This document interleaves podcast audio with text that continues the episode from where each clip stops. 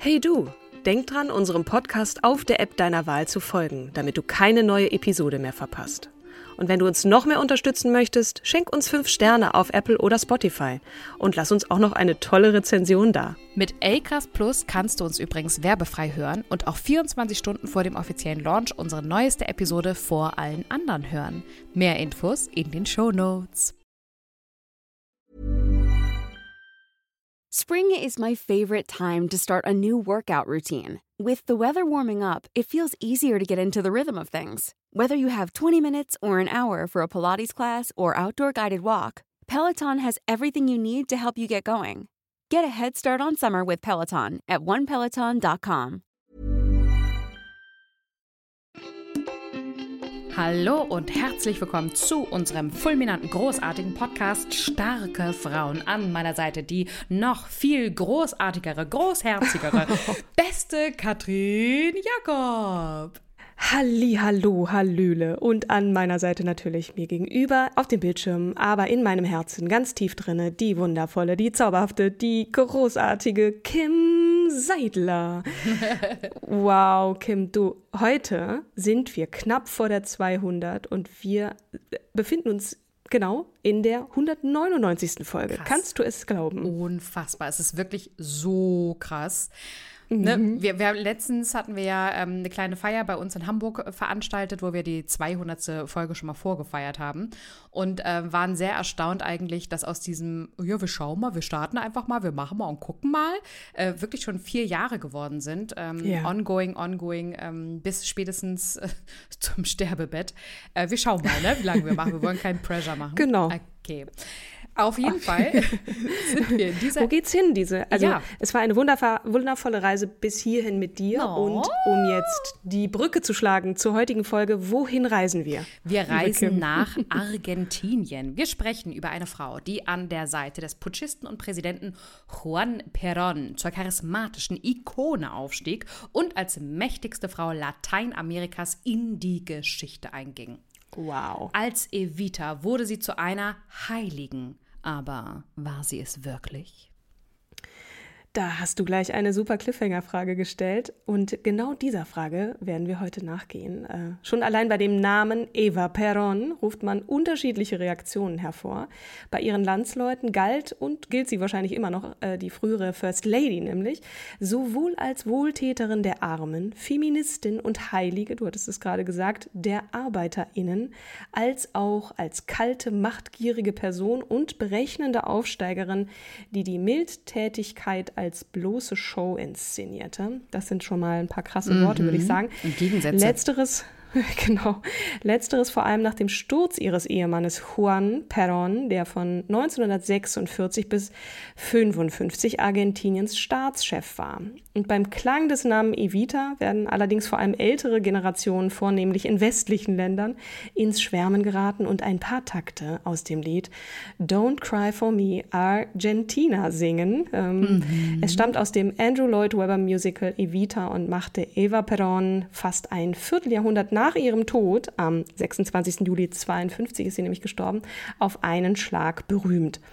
Ich kann es auch ein bisschen mitsingen ähm, für, und de facto bin ich damit auch schon alt. Aber fangen wir mal ganz von vorn an, oder? Wir fangen von vorne an im kurzen, aber intensiven Leben einer starken Frau aus einfachen Verhältnissen, die zum weltweiten Mythos wurde. Eva bzw. Evita wurde 1919 als Eva Maria, jetzt spreche ich es mal deutsch aus, Eva Maria Ibarguren bzw. Eva Duarte in einem kleinen ländlichen Dorf namens Los Toldos geboren. Sie war eines von fünf unehelichen, aber anerkannten Ui. Kindern der unverheirateten Juana Ibaguren und ihres verheirateten Liebhabers, des wohlhabenden Großgrundbesitzers Juan Duarte. Juan. Als Eva drei Jahre alt war, verließ der Vater die Familie und ließ ihre Mutter mitsamt den fünf gemeinsamen Kindern im Stich. Das Na doll. Mhm. Vielen Dank, Papa. Das immer hungrige Mädchen interessierte sich von klein auf für Schauspielerei und träumte von einer großen Karriere.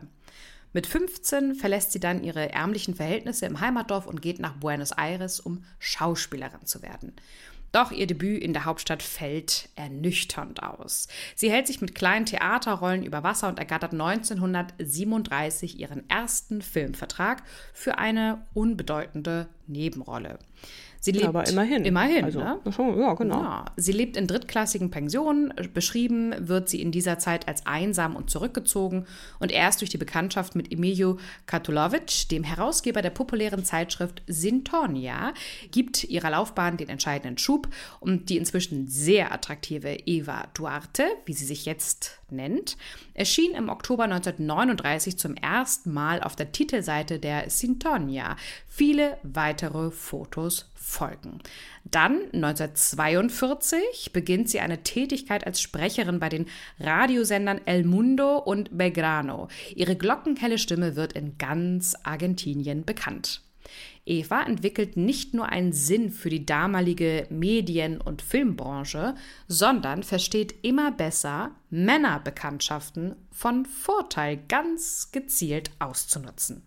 1943 wurde sie dann Sprecherin des argentinischen Radioverbandes. Im gleichen Jahr. 24-jährig, ne? Das muss man auch mal ja, kurz erwähnen. Ja, sehr also, gut. Danke, Katrin. Mhm. Im gleichen Jahr hatte sie dann den Durchbruch als Interpretin einer populären Radioserie über berühmte Frauenfiguren der Geschichte. Katrin. Das kommt uns doch irgendwie bekannt vor, oder? Also quasi der Vorgänger unseres Podcasts. Auf jeden Fall. also ich finde Evita oder Eva jetzt schon ziemlich cool. Ja. Auf jeden Fall. Ähm, genau, also ähm, ja, nicht ganz eine, eine Steinzeitversion von uns, aber es kommt nahe dran. Ist halt eine veraltete äh, Geschichte, aber erzähl mehr. Ja. Evita oder Eva lebt als recht erfolgreiche eigenständige Frau der Medienbranche dann also in Buenos Aires, als es zu einer Begegnung mit einem Mann kommt, der ihr Leben auf einen Schlag verändern wird. Da ist, es, äh, da ist das Jahr 1943 äh, und da putscht das Militär in Buenos Aires und entmachtet den erzkonservativen Präsidenten Ramon Castillo. Dieser hatte nämlich die Demokratisierungsversuche seines Vorgängers Roberto Maria Ortiz rückgängig machen wollen und war damit nicht nur auf den Unmut der Bevölkerung, sondern auch des Militärs gestoßen. Vor allem aber wegen seiner neutralen Politik im Zweiten Weltkrieg, die von einer neuen Gruppe profaschistischer Generäle in Frage gestellt wurden, nämlich der Grupo de Oficiales Unidos, kurz GUU, und da wirst du noch ein bisschen näher drauf eingehen, auf diese Hintergründe. Es wird jedenfalls eine neue, eine Regierung aus Offizieren gebildet und mit dabei Oberst Juan Perón, der zunächst den unauffälligen Posten eines Ministers für Arbeit bekleidet und, by the way, später sage und schreibe dreimal Präsident des Landes werden sollte. Mhm. So viel schon mal vorweggenommen. Und die Militärjunta stellt fortan alle Radioprogramme unter ihre Kontrolle. Zuständig dafür ist Oberst Annibal Imbert, der Eva sehr schätzt und sie Anfang 1944 nun also Juan Perón vorstellt. So, so. Und zwar bei einer Wohltätigkeitsfeier. Ähm, was, was gab es für eine Wohltätigkeitsfeier? Eben, äh, zum Erdbeben oder anlässlich des Erdbebens in San Juan. Als während der Veranstaltung der Sitzplatz neben ihm, ihm ist hier Herr Perron, frei wird, setzt sich Eva kurzerhand neben ihn. Der ehrgeizige Offizier und die ambitionierte Schauspielerin beginnen eine heimliche Liebesaffäre. Zitat. Peron war ihr Schutzdach, ihr väterliches Haus, das sie endlich wiedergefunden hatte. So erklärt es Evitas Biografin Alicia Duchovne Ortiz das Verhältnis der beiden ungleichen Partner. Juan Peron wiederum habe es an menschlichen Erfahrungen gemangelt. Zitat weiter. Evita hingegen kannte die Menschen. Dieser Kenntnis verdankte sie ihr Überleben im Theaterdschungel. Unter dieser Art von Menschenkenntnis muss man hier die Fähigkeit verstehen, den Menschen ins Herz zu sehen und abzuschätzen, wie loyal sie sind oder wie groß die Versuchung des Verrats ist. Zitat Ende. Also mit dem, was ich weiß, weiß ich gar nicht, ob sie so ungleich, äh, ob ich sie so ungleich finde, wie oben beschrieben wird. Eventuell in Bezug auf die Menschenkenntnis, aber grundsätzlich sind es beides ja Karrieremenschen, wie wir auch gleich noch erfahren werden, die um die Macht und Einfluss des anderen wissen und sich daher sicher dieses Zweckes der Beziehung genau be bewusst waren. Auf jeden Fall waren es zwei Persönlichkeiten, die die Öffentlichkeit nicht scheuten, sondern eher suchten. Ja, das oder? sehe ich auch so. Der Politiker und die schöne Schauspielerin, beziehungsweise das Model. Heutzutage ja auch keine seltene Paarung. Mhm. Und äh, siehe da, Eva bekommt durch Perrons Einfluss immer bedeutende Spielfilmrollen und er wiederum profitierte von der Beliebtheit und Attraktivität seiner jungen Frau. Übrigens die zweite, ne? Er ist zweite. Äh, ach so, die haben ja noch gar nicht geheiratet, ne? War er noch verheiratet? Hm, man weiß es nicht. Aber da kommst du vielleicht gleich noch zu. Cliffhanger, hoffentlich. Mhm. Äh, 1900, Anfang 1945 muss sie sich für den Film La, Cab La Cabalgata del Circo, also der Zirkusritt, ihre dunklen Haare blondieren und diese Verwandlung ist so gelungen, dass sie für den Rest ihres Lebens gefärbte Haare trägt. Drei Monate nach dem Kennenlernen von Perron wird sie mit einem Schlag in die Politik gerissen, denn ihr geliebter Perron wird verhaftet. Die Militärs halten seinen ständig wachsenden Einfluss und seine Popularität bei den einfachen Leuten und Arbeitern für gefährlich. Er wird auf der kleinen Insel Martin Garcia oder Garcia in der La Plata Mündung interniert. Ihm droht das Kriegsgericht. Man muss vielleicht nochmal dazu sagen, dass Kim und ich des Spanischen nicht ganz so mächtig sind. Also wenn ihr uns darauf hinweisen wollt, wie wir etwas mal wieder nicht richtig aussprechen, Wobei, tut dies gerne. Oh, wir, wir bemühen also, uns, äh, oder? Stets bemüht wird sowieso auf meinem Grabstein draufstehen. Und es ist ja auch immer davon abhängig, in welcher Region, ob du jetzt, äh, äh, ähm, also ob du F äh, oder Garcia, ne, also ähm, Wir sind in Südamerika, da sagt man doch eigentlich Garcia und nicht Garcia, oder? Aber da sind wir schon da wieder wir bei schon diesen wieder. Ungenauigkeiten. Ai, ai, ähm, ai, wir sind noch bei dem äh, ins Exil verbannten äh, Juan. Ja, ihm droht das Kriegsgericht, da waren wir stehen geblieben. Genau. Und was macht die verzweifelte Evita oder Eva? Ich sage manchmal Evita und Eva, aber ihr wisst ja, wen ich meine. Sie zeigt ihr politisches, beziehungsweise sagen wir mal ähm, rhetorisches Geschick. Sie mobilisiert das Volk. Zitat aus einem Weltartikel. Ich lief auf die Straße und suchte nach den Freunden, die noch etwas für ihn tun konnten. Ich hastete von Tür zu Tür. Niemals fühlte ich mich so klein und gering wie in jenen entscheidenden Tagen, erinnerte sie sich später. Sie nutzt also ihre Stimme und fordert im Radio Perrons Freilassung und ruft zu Kundgebungen auf, an denen sie äh, selbst auch teilnimmt, natürlich. Und am 17. Oktober 1945 strömen Hunderttausende auf die Plaza del Mayo, den zentralen Platz von Buenos Aires. Fabrikarbeiter, Lkw-Fahrer, Hausfrauen, Kleinbauern und Arbeitslose, also die, die kleinen Leute, kann man sagen. Und der Marsch, der geht später auch in die Geschichte ein, und zwar als der Marsch der Armen, beziehungsweise der Marsch der Descamisados. Das heißt übersetzt Hemdlose, also die, die so arm sind, dass sie nicht mal sozusagen ein, ein letztes Hemd besitzen, geht eben dieser Marsch in die Geschichte ein. Und Eva hält dort eine Rede voller Pathos, wirklich fast hypnotisch, vor eben jenen Descamisados, für die sie sich stets sehr stark machte. Und äh, sie fühlte sich ihnen zugehörig, also vor allem auch wegen ihrer Herkunft, während ihr Mann eher ja später dann die Mittelschicht und das Militär repräsentierte. Also da haben sie auch äh, sich ganz gut aufgeteilt. Jedenfalls stellt sie sich nun also an die Spitze eines Demonstrationszugs, während die Massen schwören, ihr Blut für Perron zu opfern. Also sie hat es echt äh, in der Hand. Ne? Also ja. sie, sie kann diese Massen echt entsprechend auch bewegen. Ja, wobei wir erwähnen müssen, dass es bis heute ja umstritten ist, ob sie während dieser Ereignisse tatsächlich jene so herausragende Rolle spielte, mhm. die ihr später nachgesagt wurde. So etwas entsteht ja schnell dann immer, wenn sich Mythen bilden. Äh, Ende vom Lied ist auf jeden Fall, dass die Militärs aufgrund des Drucks der Öffentlichkeit schließlich nachgeben und Peron freilassen. Zitat: Wir wissen nicht, ob Evita in jener Nacht des 17. Oktober von ihrer glanzvollen Zukunft träumte oder ob sie eher zurückblickte. Das schreibt zumindest Fernando Diego García und Alejandro Labado in ihrem Buch Evita Bilder eines Lebens. Weiteres Zitat: Man kann sich vorstellen, wie sie sich als Feder im Sog eines Wirbelwindes gefühlt haben mag. Eva lässt sich treiben und verkörpert zunehmend die Bedürfnisse des Volkes. Und sie erobert die Fantasie der Argentinier. Wow. Und wenn sie wirklich diese Rolle gespielt hat, muss es für sie ein, ja, wie ein Rausch gewesen sein. Ne? Also diese Macht zu spüren, Menschen zu mobilisieren, das äh, macht ja auch was mit einem. Man denkt, man ist un unbesiegbar ähm, eigentlich. Und im Oktober 45 ist es dann soweit. Perron heiratet seine mutige Geliebte. Da ähm, haben wir es doch, die Heirat. Er, genau, aber sie ist, sie ist die zweite Frau, meine ich. Ist ja auch egal. Ähm, Jedenfalls direkt danach stellt er sich dem Kampf um die Präsidentschaft, beschwört das Bündnis von Armee und Arbeit, verspricht höheren Lohn und einen sozialen Staat an der Seite seiner Ehefrau.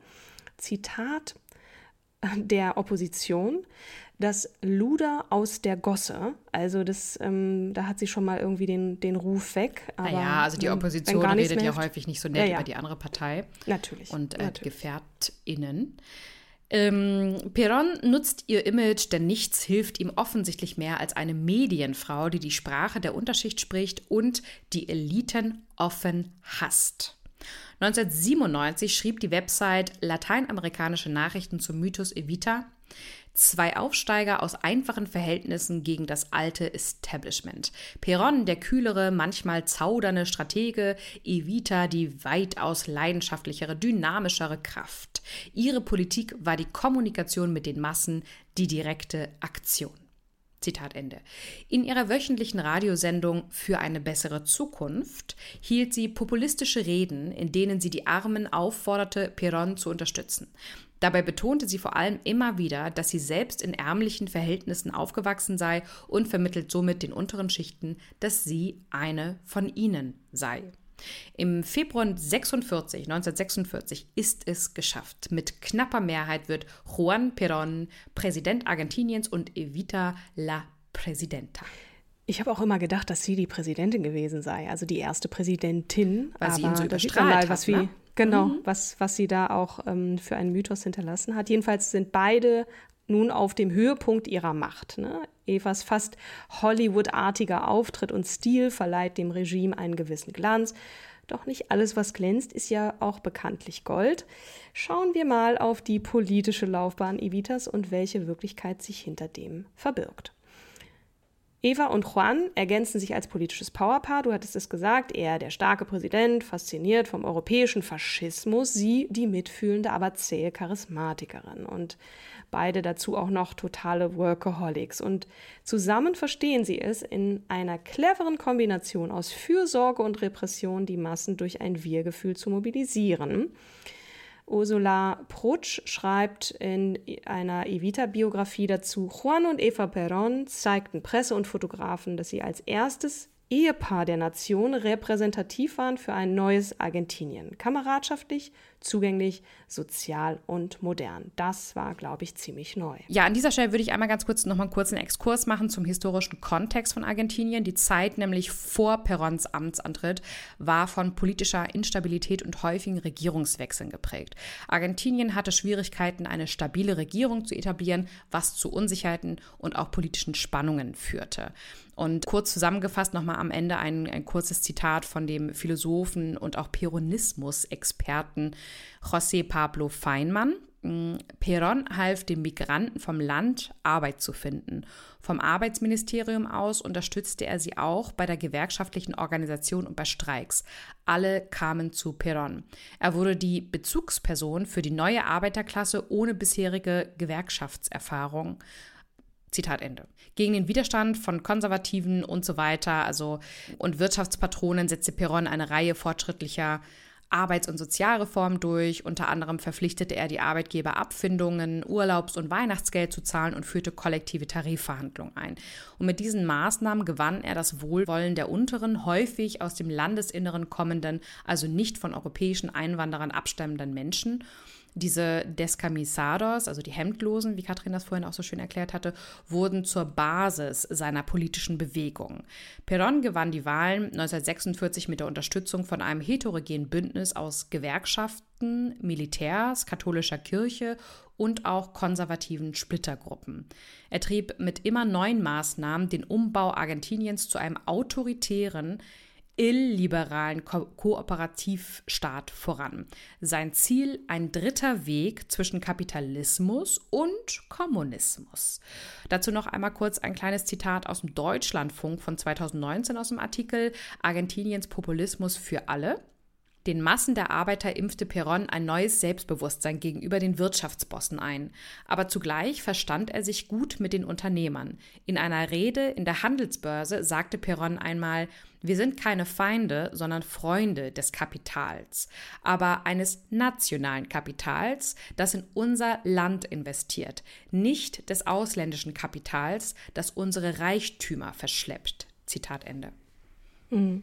Man muss da vielleicht noch mal ganz kurz sagen, es galt als das als reiches, zivilisiertes und geradezu vorbildlich modernes und gut entwickeltes Land, nämlich nach dem Ende des Zweiten Weltkriegs. Und der argentinische Peso, also neben Dollar und Pfund, äh, war die härteste Währung der Welt damals. Ne? Und nicht umsonst gibt es auch dieses französische Sprichwort, das heißt äh, riche comme un ar, ar, Gen Argentin oder so. Oh Gott, jetzt, äh, wenn mein Vater zuhört, dann kriege ich Schelte zu Hause, er ist Französischlehrer. Aber zurück äh, nochmal zu diesem Power Couple, ähm, beziehungsweise zu Evita. Äh, es ist ja eine Folge über Evita und nicht über ähm, Juan, ähm, die das Idol dieser Massen wurde und als Evita eben zum Engel der Armen avancierte in dieser Zeit. Vielleicht versteht man so auch etwas besser, warum Perron ohne sie niemals so erfolgreich geworden wäre. Ne? Und äh, der Philosoph und äh, den du eben gerade schon genannt hast und Peronismus-Experte José Pablo Feinmann beschrieb das wie folgt. Evita verlieh der peronistischen Bewegung eine Sensibilität gegenüber dem Volk, die Peron eben abging. Ne? Mm. Da sind wir wieder bei, der, bei dieser Aufteilung. Ja. Der Präsident trat zwar liebenswürdig und umgänglich auf, aber mein Eindruck ist, also sagt ähm, der ähm, José, dass er im Grunde kalt und kalkulierend war. Evita dagegen verströmte Zuneigung. Sie baute eine so starke Nähe zu den einfachen Menschen auf, wie Perron es eben nicht vermocht hätte. Und auch das wieder ein, ein Zitat, was, was auf diese Rollenverteilung ganz, ganz schön eingeht. Ne? Und während Perons Präsidentschaft organisierte sie Wohltätigkeitskampagnen für die Armen und äh, 1948 gründet sie ihre eigene Stiftung, Fundación Eva Perón. Die Stiftung unterstützte den Bau von Gesundheitszentren, Schulen, Universitäten, Wohnungen, Altersheimen und Waisenhäusern, um so die Lebensbedingungen der argentinischen Unterschicht zu verbessern. Was ja wirklich auch, und da gab es ja nun viele von, ihr auch eine breite ähm, ja, äh, äh, Zustimmung und auch, auch Liebe des Volks entgegenbrachte. Ja. Ne? Evita übergab bedürftigen Familien persönlich Spielzeug, Fahrräder oder Nähmaschinen. Vor allem deshalb wurde sie eben auch so verehrt, ne? wie, eine, wie eine Heilige. Mhm. Ähm, Zitat nochmal von, von äh, dem José Feinmann. Mit ihrer Stiftung schuf sie eine nichtstaatliche Institution, die mehr Macht als die Ministerien hatte und sich in die Politik der Regierung einmischte. Evita und Juan waren zwei charismatische Führungsfiguren, die sich ergänzten. Perón regierte und Eva begann sich um die politischen Beziehungen zu den Gewerkschaften und den Arbeitern zu kümmern. Also die werkelt da ganz schön im Hintergrund mhm. und intensiviert diese auch. Ne? Und nicht nur das, Eva Perón brachte auch das Frauenwahlrecht voran, das 1947 in Argentinien eingeführt wurde. Ähm, zwar hatten bereits andere Frauen vor ihr dafür gekämpft, aber Evita machte sich für das Gesetz stark, kaum dass ihr Mann zum Präsidenten gewählt worden war. Ach, cool. Neun, absolut. Ja. Ähm, 49 gründete sie die Peronistische Frauenpartei, die bei den Wahlen von 51 ein Drittel der Abgeordneten und Staatsmandate erhält. Senatsmandate, ne? Äh, Senatsmandate, was habe ich gesagt? Staatsmandate. Auf jeden Fall Mandate. Und äh, vielleicht sollte man ganz kurz nochmal auf diesen, ähm, diesen Begriff äh, Peronistisch bzw. Peronismus eingehen. Benannt war er nach diesem Präsidenten, du hattest es ja schon gesagt, das, ähm, und ist im Grunde eine politische Bewegung, die sich quasi im Namen des Volkes gegen die etablierte Oligarchie richtet, also populistisch agiert und die Massen bewegt, rhetorisch auch dabei sehr suggestiv vorgehen. Ne? Und damit spielte diese Bewegung eine Vorreiterrolle bei der Gleichberechtigung auch ähm, der Argentinierinnen. Also auch wiederum äh, interessant. Ja, jetzt gehen wir mal auf die Schattenseiten der Heiligen ein, ähm, denn ihr Job war auch, die Säuberung hinter den Kulissen durchzuführen. Also Perons Gegner wurden sofort erkannt und ausgeschaltet. Sie, sie hielt ihm den Rücken frei und Eva stützte Perons Scheindemokratie. Real regieren Lügen, Korruption und Polizei. Und wie heute bekannt ist, finanzierte sich ihre Wohltätigkeitsstiftung teilweise auch aus die dubiosen Quellen, wie etwa der Erpressung politischer Gegner und auch erfolgreicher Unternehmer. Also, ja. ne, die, die, mhm. äh, diese Frau hat zwei Gesichter, das der Wohltäterin und das der knallharten Machtpolitikerin. Und sie war die erste Frau, die als First Lady im Präsidentschaftswahlkampf präsent war, was ziemlich cool ist. Und ihre Reise als Vertreterin Perons nach Europa, also Spanien, Frankreich, Italien, Schweiz, also die Regenbogenreise, das war der erste Schritt zur eigenständigen politischen Figur. Aus Doña Maria Eva Duarte de Perón wird Evita, die First Lady Lady entwickelt sich zur Präsidenta. Ach, da wird dann sozusagen Evita draus, mhm. verstehe. Ähm, aber nochmal vielleicht äh, ein, eine Reaktion auf diese Wohltätigkeitsstiftung. Das ist schon irgendwie krass, ne? wie, wie die das Geld eingetrieben haben sollen. Äh? Erpressung, Zwangsverpflichtung zur Abgabe eines bestimmten Prozentsatzes vom Lohn und so weiter. Wo, wobei das natürlich letzten Endes aktive Sozialarbeit mit sehr konkreten Leistungen Richtig. war. Und auch durch die Gründung der Peronistischen Frauenpartei baut sie ja auch ein Netzwerk auf, in dem Frauen aus allen Schichten politische Arbeit lernen und sich so aktiv am politischen Leben beteiligt. Mhm. Ähm, das ist ja auch ein wichtiger Schritt für die Emanzipation der Frauen und damit der Demokratisierung des Landes. Nur fragt man sich dann natürlich auch, heiligt der Zweck die Mittel? Aus unserer Perspektive können wir darauf mit Argwohn schauen. Ich glaube, es ist schwer, sich in die damalige Zeit hineinzuversetzen und ob es andere Wege gegeben hat, können wir nur spekulieren. Ne? Ähm, naja, moralisch kann man es ja schon bewerten. Klar. Man kann ja sagen, das war moralisch nicht in Ordnung, aber letzten Endes ist die Geschichte, wie sie ist. Ne? Ja, also ja, da müssen wir noch mal ein Weinchen trinken und dabei weiter philosophieren. Wir gehen Prost. ähm, es darf aber auch nicht übersehen werden, dass die Fundación Eva Perón als regierungsunabhängige Einrichtung durch sie auch zum Instrument der Indoktrinierung wird. Und mit der Gründung ihrer Frauenpartei verschafft sie sich selbst Rückhalt für ihre Kandidatur als Vizepräsidentin. Oha. Oha. Ja, ihr verletzter Stolz spielt eine wichtige Rolle, nämlich das Bedürfnis, es denen aus der Oberschicht mit gleicher Münze heimzuzahlen. Sie soll auch eine Sucht nach luxuriösen Kleidern äh, gehabt haben. Das sorgte wohl auch immer wieder für Schlagzeilen. Sie ließ äh, anlässlich eines Balls ein monströs teures Dior-Kleid einfliegen und äh, die Selfmade-Frau bastelte akribisch an ihrem Image, also mit Stimmtraining, Diäten, ein rigides Selbstdisziplinierungsprogramm.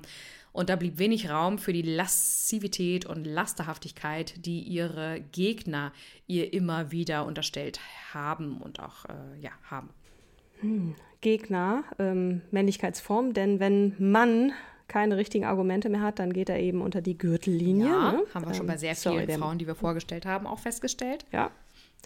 Sorry, das musste sein. Ähm, am Ende bleibt doch auch ein komisches Hin- und Hergerissensein, finde ich. Denn bis dato hatte noch keine Frau im 20. Jahrhundert so viel politischen Einfluss wie sie und das ohne offizielles Amt. Also das ist schon mal ziemlich bewundernswert. Evita wird ja zur Symbolfigur der Emanzipation für die Frauen in ihrem Land, wenn nicht sogar Lateinamerikas, das muss man schon Absolut. auch sagen. Und ein Mythos, der Geschichte schreibt, nicht nur in diesem Teilkontinent. Ne? Ja, wir haben äh, auf jeden Fall, wie auch eingangs in unserer suffisanten Art präsentiert, ähm, viel mit der Mythenbildung natürlich zu tun, auch im Nachhinein.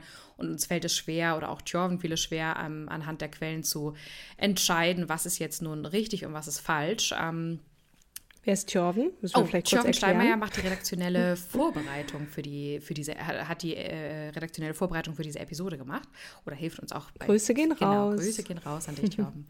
ähm, zurück zu Evita, also Evas Reise nach Europa, ein perfekter PR-Coup. Das neureiche Boomland Argentinien bietet dem kriegsgeplagten Europa Getreide- und Fleischexporte. Staatschefs hofieren Eva, sie darf sogar zum mhm. Papst. Mhm. Halleluja. Halleluja. Äh, sie steht für die Hoffnung, dass die neue Welt der Alten hilft. Die Presse feiert die junge Blonde als Mode- und Glamour-Ikone. Time hebt sie aufs Cover. Between Two Worlds, an Argentine Rainbow. Evas Regenbogentour lässt daheim den Nationalstolz anschwellen. Und auch in Perrons Auftrag beginnt sie einen Kreuzzug der Wohlfahrt. Ihre Eva Perron Stiftung mit 14.000 MitarbeiterInnen wird ein monumentales Sozialwerk, ein Staat im Staate. Ja. Aber Katrin, wie du schon richtig eingeworfen hast, mit enormen sozialen Leistungen. Mhm. Peron Kampel, Evita Dignifica. Peron erfüllt, Evita gibt Würde. Den Slogan erdenkt Raoul Apold, Chef der sentimentalen Machtästhetik, Spitzname Goebbels. Ach du liebe Zeit. Seine Propagandaabteilung baut er zum Apparat mit 1500 Mitarbeitern aus. Es lenkt und bezahlt Presse, Radio, Wochenschau und Kinofilme. Flutet Argentinien mit Peron-Kitsch und Personenkult. Peron rettet das Vaterland. Santa Evita die Armen. Es, äh, ja, muss natürlich auch äh, irgendwie dann, kann nicht lange so weitergehen. Ne? Ähm, nämlich 1950 sind die sogenannten fetten Jahre vorbei. Der Wirtschaftsmotor ruckelt arg. Perons Partei zittert um ihre Machtstellung. Aber er will natürlich trotzdem wieder Präsident werden. Der wahre Liebling des Volkes ist aber jemand anderes. Wir wissen schon, wer das ist. Und Marco Althaus beschreibt das ganz wunderbar auf politikkommunikation.de was unmittelbar vor den Wahlen 1951 geschieht, als Perón vor eine große Menschenmenge in Buenos Aires tritt, die ihm zur Wiederwahl verhelfen soll. Da ist übrigens Evita nicht dabei. Marco Althaus schreibt, was Perón sagt, interessiert kaum. Er ist Nebendarsteller in seiner eigenen Show. Sonst gab er stets, wie sein Vorbild Mussolini, im liturgischen Spektakel den Bändiger der Massen. Doch heute windet sich das Volk aus Perons Umarmung. Es will nur eins, dafür ist es gekommen. Eva Perron soll als Vizepräsidentin kandidieren. Und der Gewerkschaftsbund hatte sich für ihre Kandidatur stark gemacht. Ähm, Perron redet zwar weiter, erwähnt Evas Kandidatur aber mit keiner Silbe, aber das Volk beginnt irgendwann nach ihr zu rufen, skandiert Evita, Evita. Und schließlich holt man sie auch nach vorne auf äh, den Balkon und sie spricht strahlt und wirft Kusshände, Zitat, sie beginnt mit den üblichen Schwüren auf Perron und reitet Attacken auf die Oligarchie, die der sozialen Gerechtigkeit im Wege stehe. Irgendwann presst sie dann heraus, Compañeros, wie Perron sagt, ich werde alles tun, was das Volk will, dreht sich um, vergräbt den Kopf in Perrons Armen, tosender Jubel, es ist vorbei. Und jeder glaubt natürlich, sie wird jetzt die neue Vizepräsidentin. Ne? Und ähm, und so, sogar Evas Hausblatt Demokratia titelt am Morgen, Sie haben angenommen und die Partei bestätigt das Ticket Peron Peron. Doch nix da. Neun Tage später verliest Eva im Rundfunk traurig ihre, Zitat, unumstößliche und endgültige Entscheidung gegen die Kandidatur was vermutlich vielleicht auch daran liegt, dass sie bereits an Gebärmutterhalskrebs erkrankt ist und das ist ja mit so die schlimmste Form eigentlich, die es gibt. Und ein Jahr später verliert sie auch äh, mit nur 33 Jahren den Kampf gegen diesen Krebs und 55 wird Peron vom Militär gestürzt. Ohne Evitas Emotionen war er eben doch nur ein Machthaber. Das war jetzt ein sehr ziemlich Boah. schnelles Ende. Wir sind da einmal kurz im Sauseschritt ähm, bis zum Ende gekommen. Ne?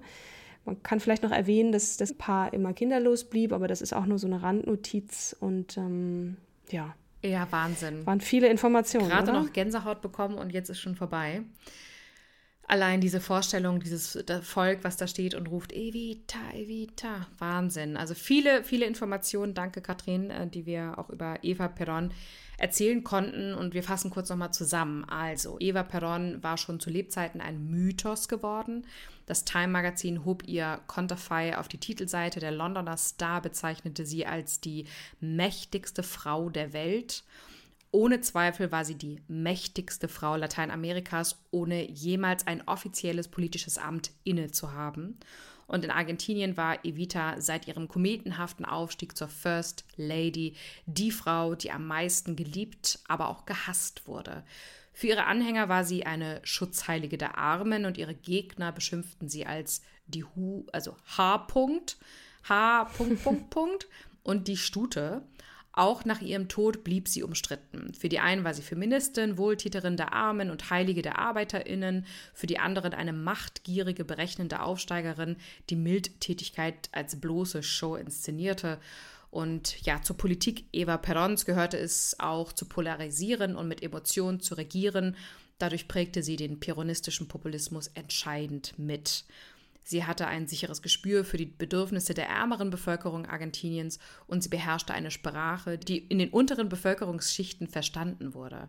Und das ist auch wirklich, wirklich so wichtig, dass nicht nur die Intellektuellen unter sich sprechen. Wir, wir mhm. kennen das aus unserer eigenen Geschichte. In einer Macho-Gesellschaft kreierte sie ein Image, das heroisch und stark, gleichzeitig aber von weiblicher Wärme geprägt war. Als Feministin bezeichnete sich Eva Perón selbst nie doch fest steht, argentinische Frauen hätten in dieser Zeit ohne sie kein Wahlrecht bekommen. Viele Argentinierinnen ermächtigte Evita zum politischen Engagement.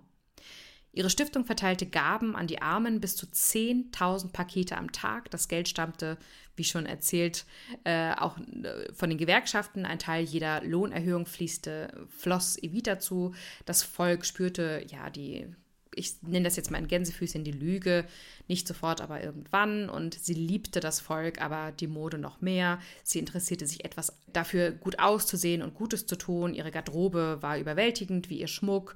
Und äh, der Tagesspiegel schrieb im Artikel Stille Macht, Heilige Macht. Die Armen mögen es, wenn ich hübsch bin, sagte sie auch ohne jeglichen Zynismus. Und am Ende, wie sollte es auch anders sein, streiten sich die Männer in ihrem Leben darum, wer sie zum Mythos gemacht hat. Ich habe Evita gemacht, verkündigte ihr liebender Witwer, der argentinische Präsident Juan Perón, nach ihrem frühen Tod 1952. Und äh, ein weiteres Zitat: Letzten Endes war Evita mein Produkt, behauptet ihr langjähriger Friseur Julio Alcaraz. Er sei auf die geniale Idee äh, gekommen, ihr die Haare zu blondieren. Er habe die strenge und schlichte Madonnenfrisur erfunden, mit der Evita zur Ikone wurde. Der nächste sagte wieder, ich machte sie zu einer Skulptur von höchster Schönheit. Das war Dr. Pedro Ara. In seinen posthumen Memoiren und im Auftrag Perons war er nach Evitas Tod sechs Jahre damit beschäftigt, ihre Leiche samt innerer Organe zu konservieren. Ja, das ist alles ziemlich skurril, sagt aber auch viel aus darüber, was für ein Mythos diese Frau war und immer noch ist. Ne? Ähm, parallel zur Mumifizierung ihrer Leichen übrigens fertigte ein Bildhauer drei Wachskopien an, die man nur durch Röntgenbilder von der Leiche unterscheiden konnte heißt es in einer Quelle, weil aber die berechtigte Sorge bestand, das Volk könne die Mumie an sich reißen und durch die Straßen tragen, versuchten die Putschisten, die vier Evitas bei Nacht und Nebel zu verscharren, was natürlich aber auch nicht klappte. Und dann begann die Odyssee der Särge durch verschiedene Länder. Das ist wirklich absurd Total. und da braucht man eigentlich, da bräuchte man eigentlich noch eine eine müsste man eine Serie draus machen. Und dann gab es natürlich auch Gerüchte in der gesamten Weltpresse, wo ist denn nun die echte Evita? Ne? Mhm. Äh, ein witziges Gerücht übrigens, eine der falschen Evitas soll wohl auch in der Hamburger Herbertstraße gelandet sein, in einem Bordell, wo sie vor, von einem argentinischen Militärattaché mit vorgehaltener Pistole befreit wird, angeblich. Aha. Die Herbertstraße, für die, die das noch nicht kennen unter euch, das ist abseits der Reeperbahn eine Straße im, also Reeperbahn, Hamburgs Rotlichtmilieu, die bekannt dafür ist, dass da nur Männer reingehen dürfen und die Frauen bieten sich da eben in Schaufenstern an. Am Ende stellte sich jedenfalls raus, die echte Evita ruht unter dem Namen Senora Maggio auf dem Mailänder Friedhof. Mhm. Bis 1972, denn dann wird die Mumie in Perons Haus im, ins Madrider äh, Exil überstellt, wo äh, er mit seiner dritten Ehefrau Estela Martinez äh, lebte. Wiederum zwei Jahre später, als Perón als wiedergewählter Präsident nach Argentinien zurückkehrt, begleiten ihn auch Evitas Überreste in Formalin. Heute ruhen Evitas Überreste auf dem elegantesten Friedhof von Buenos Aires, der Recoleta.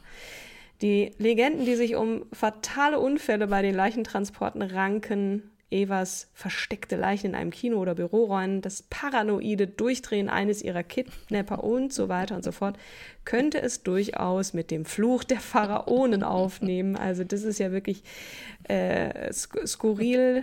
Skurriler geht es ja gar nicht, oder? Auf jeden Fall, liebe Katrin. Von Eva Perron zur nächsten Folge und endlich kommt sie, unsere Jubiläumsfolge, die 200. Oh, wie krass. Oh, wie krass. Seid gespannt auf unsere äh, Special-Episode. Wir haben äh, viel mit euch zu feiern und haben sozusagen Absolut. das nächste Kapitel von Starke Frauen aufgemacht. Dazu dann aber auf jeden Fall in unserer Special-Episode mehr. Genau. Aber ein Satz vielleicht noch. Wir haben eine gesamte Folge über Evita gemacht und nicht einmal äh, die Ma Madonna erwähnt. Ne? Madonna, die das Lied gesungen hat, Don't Cry for Me Argentina, was es auch in die deutschen Charts geschafft hat. Ich glaube, Spitzenposition war Nummer drei. Das sollte am Ende noch erwähnt sein. Krass. Aber jetzt machen wir auch wirklich Schluss. Ich bin auch ein bisschen außer Puste, muss ja. ich sagen. Diese Frau, ich bin hin und her gerissen. Es Wahnsinn. war wie, wie eine Achterbahnfahrt endete skurril und ich bin trotzdem froh, dass wir sie vorgestellt Absolut. haben. Vielen Dank dafür, Kim. Also auch wirklich, ich freue mich auf wirklich eine sehr ja, beeindruckende wirklich. Frau. Also wenn man sich nochmal, wir haben jetzt sehr, sehr viel und sehr schnell geredet. ähm, ihr könnt ja auch immer langsamer schalten, wenn wir zu schnell reden. Ähm, genau, aber wirklich eine spannende Genau, das geht ja auch noch Pod Fasting und äh, Pod äh, Slowing oder wie ja, nennt genau. man das? Komm, wir machen Schluss. Bleibt gesund und munter. Wir sehen uns nächste Woche und hören uns vor allem. Ja. Und äh, danke fürs Zuhören. Ganz liebe Grüße. Bis zum nächsten Mal. Tschüss. Bis zum nächsten Mal. Tschüss.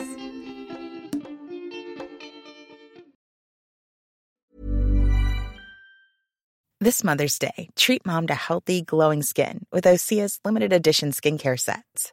Osea has been making clean, seaweed infused products for nearly 30 years.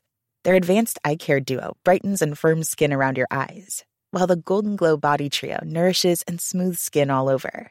Go to OSEAMalibu.com and use code MOM for 10% off your first order site wide.